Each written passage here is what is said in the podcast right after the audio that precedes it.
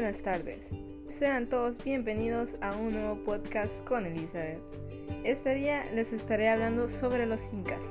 Comenzamos. ¿Quiénes eran los incas? La pregunta del millón, ¿no?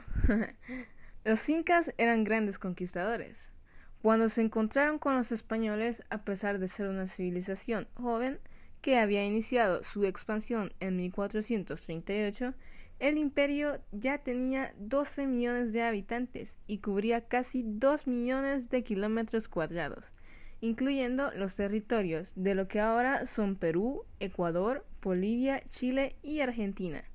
La capital era Cusco y su gobernante era llamado el Inca, a quien se le consideraba descendiente directo de Inti, dios del sol. Hay una leyenda que cuenta que el mismo Sol mandó a su hijo Zapa Inca y a su esposa a fundar Cusco.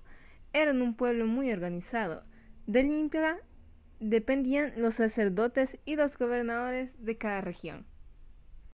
Los incas se organizaban en tres categorías, la organización política, la organización social y económica. Organización política. Su sistema político estaba basado en la agricultura y en el sistema de ayllus.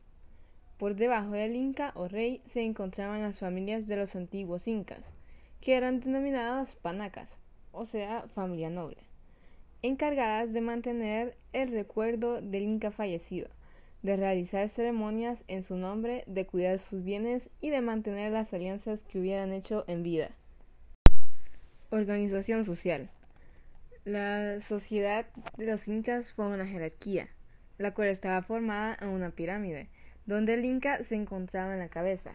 Por segundo iba la nobleza, tercero curaca, cuarto jautun runa, quinto llanas y asias, sexto mitimaes, séptimo llanocanas y por último piñas.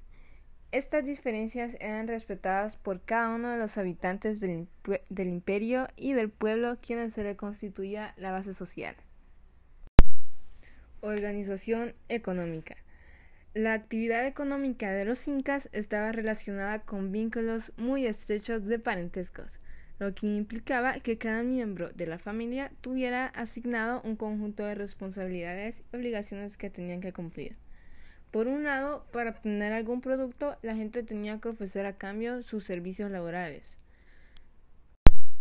Esto se fundamentaba en el principio de la reciprocidad. Eso conllevaba a que todos sus miembros colaboraran y se apoyaran en las labores agrarias, artesanales, de construcción y en cualquier tarea que ayudara a lograr el bien común. Ahora veremos la religión de los incas. En los incas no existió un concepto abstracto de Dios que podemos saber nosotros. Los múltiples dioses eran objetos de culto, los cuales poseían nombre propio, y muchos de ellos estaban asociados a funciones específicas. El único dios que era más importante que el de los otros era la virocha, el dios creador. Otros dioses importantes eran el sol, la protectora de mujeres, la tierra, la luna, la fertilidad agrícola y el rayo. Trinidad del rayo, trueno y relámpago, y el dios de la batalla.